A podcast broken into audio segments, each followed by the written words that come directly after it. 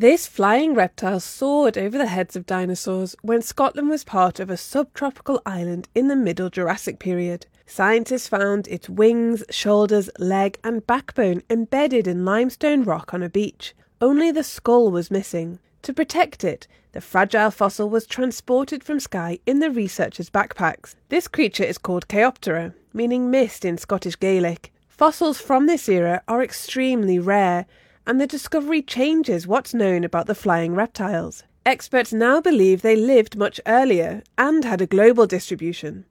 It had been thought that they mostly lived in China. The fossil was found in 2006, but it took years of painstaking work to extract it from the hard rock for classification.